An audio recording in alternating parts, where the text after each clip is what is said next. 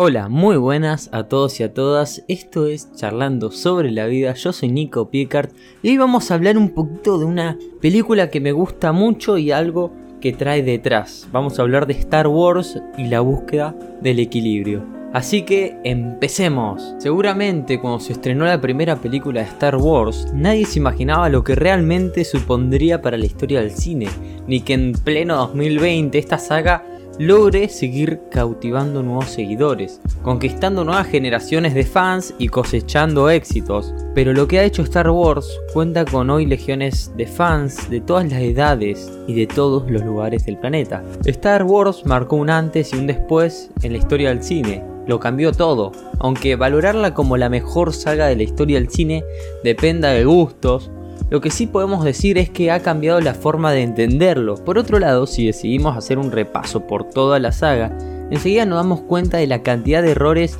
de continuidad que se aprecian en las mismas sagas. Errores que perdonamos y entendemos como consecuencia del paso del tiempo y de que la idea original no era tan amplia como el resultado final.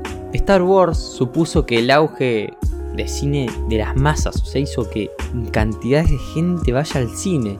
También hizo un auge en la ciencia ficción y la puesta en marcha de los efectos especiales en esa época en la que las técnicas eran todavía muy rudimentarias, por decir de una forma.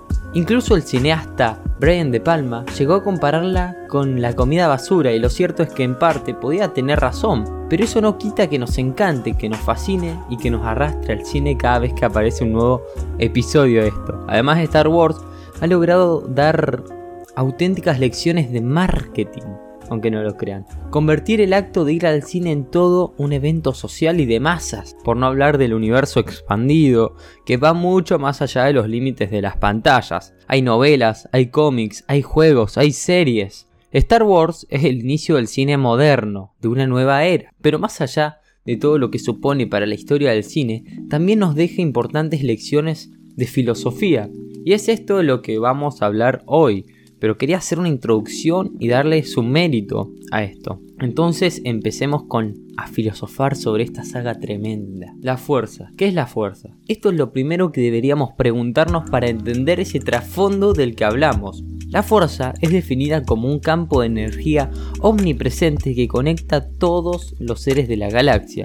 Esta idea de una energía que conecta todo, de un ente o poder omnipresente que rige el mundo, puede no parecernos muy novedosa y realmente no lo es. Desde el principio de la humanidad se ha tratado de dar explicación al mundo y a todo lo que ocurre en él. ¿Por qué crecen las plantas? ¿Por qué llueve? ¿Por qué existimos? Son algunas de las preguntas que se han planteado. Para dar una explicación al mundo, se crearon los mitos, la filosofía, la ciencia y también las religiones. Igual que en el mundo real, esta ficción debería ser verosímil y por lo tanto había que dar una explicación a este mundo que nos presentaba, más filosófica y espiritual en su trilogía original y más científica en la precuela. La explicación reside en la fuerza. La fuerza se asemeja mucho a algunas de las explicaciones que dieron los presocráticos, pero también a la filosofía budista, a Platón o incluso al estoicismo. Los filósofos griegos tenían que buscar un principio, un origen, una fuente o algo que pudiera explicar la vida del universo. Mi aliada es la fuerza y una poderosa aliada es. De la vida es la creadora, crecer lo hace, su energía nos rodea a todos y nos une. Luminosos seres somos, no es cruda materia. Y esto lo dijo Yoda en una película que no me acuerdo bien cuál es, pero me anoté la frase y es, es algo que está hablando. De, de este modo surge la idea del arge, el principio y fuente del todo. Para algunos filósofos como Tales de Mileto, este arge es el agua.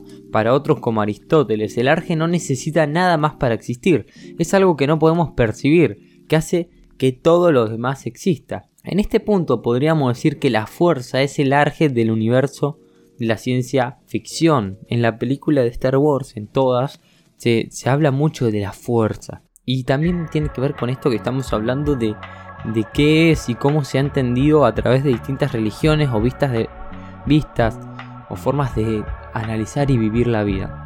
Además, además, existen individuos más sensibles que otros, individuos capaces de percibir esta fuerza y de conectar con ella de una forma muy espiritual. De este modo aparece la Orden Jedi, una corriente ideológica o religiosa que siguen unos individuos cuya sensibilidad a la fuerza es muy fuerte. La vida de estos Jedi gira en torno al descubrimiento y el conocimiento de la fuerza, la búsqueda de la paz y la armonía de los seres, un camino totalmente espiritual que enseguida nos recuerda a algunas corrientes filosóficas, pero también a algunas órdenes religiosas. O sea, los Jedi de la película, lo que serían los buenos, tienen mm, principios en común con ciertas religiones y con ciertas filosofías de vida. La fuerza es la base de este mundo ficticio, el principio de unificación, el arte. Pero la fuerza no es solo eso, va más allá. Los Jedi deberán vivir en armonía con la fuerza y adquirir el conocimiento. Sin embargo, esta fuerza posee también un reverso oscuro, el lado siniestro que puede resultar muy tentador.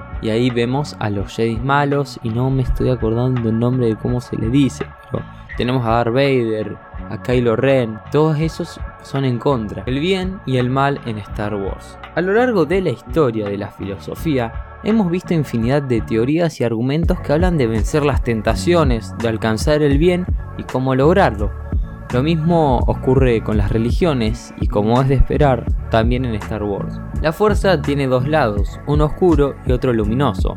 Ambos están ahí, es como el yin y el yang, el bien, el mal, el cielo, el infierno, razón frente a pasiones, luz, oscuridad, opuestos que no pueden existir sin el otro, una eterna dualidad.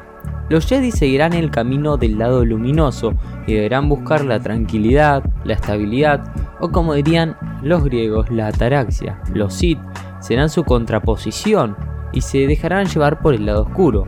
El lado oscuro se define como la parte de la fuerza vinculada al miedo y al odio.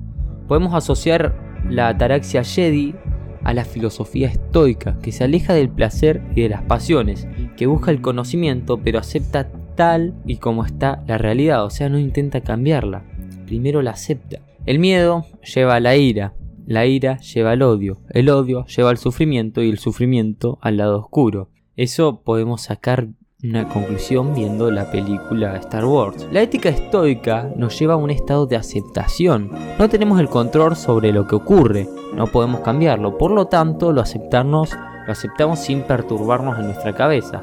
Los Jedis sea el lado luminoso, hacen algo parecido, aunque no sea fácil.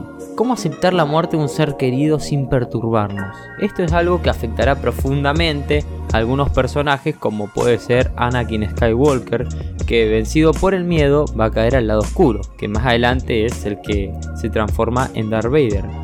El mal puede ser muy tentador y más cuando hay sufrimiento. Algo que se define muy bien con el maestro Yoda, una especie de Platón de este universo que con sus oraciones agramaticales nos hace reflexionar cada vez que emite un argumento, vencer las tentaciones, buscar el equilibrio, alcanzar el bien.